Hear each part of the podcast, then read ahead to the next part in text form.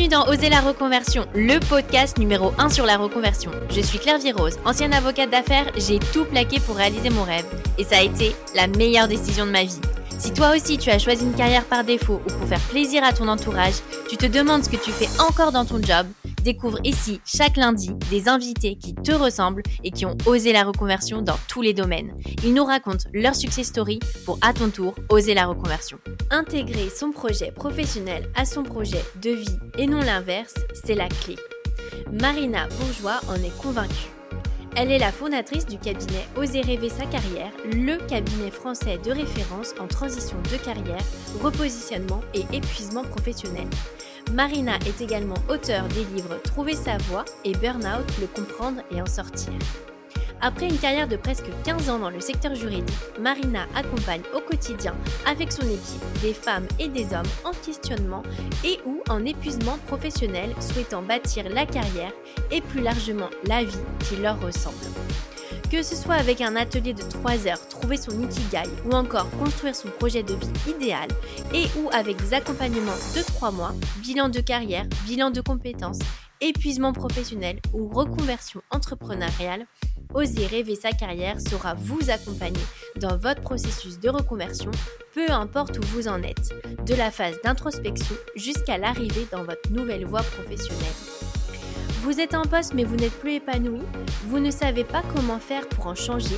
Ni quelle voie prendre Vous avez plein d'idées que vous ne parvenez pas à démêler. Vous avez quitté votre poste et vous avez besoin de soutien.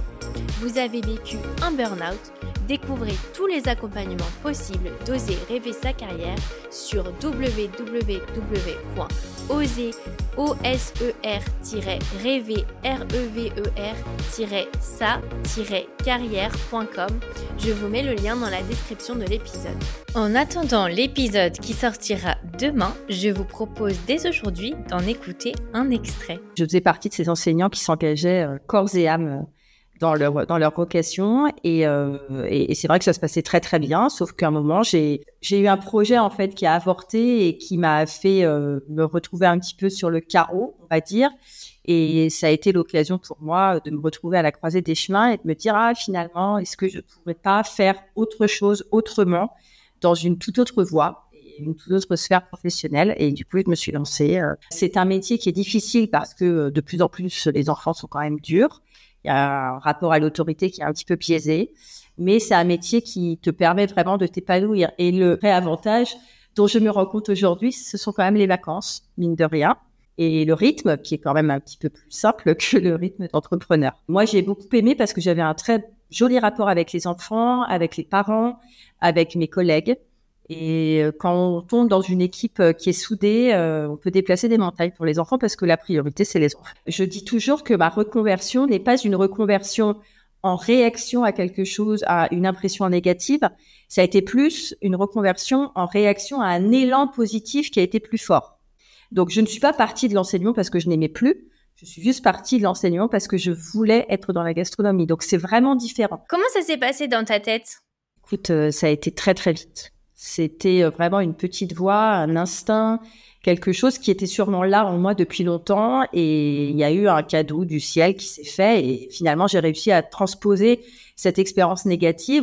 Si j'ai ce succès-là aujourd'hui, c'est parce que je travaille beaucoup et que parfois je me dis, bah, OK, j'ai pas le choix.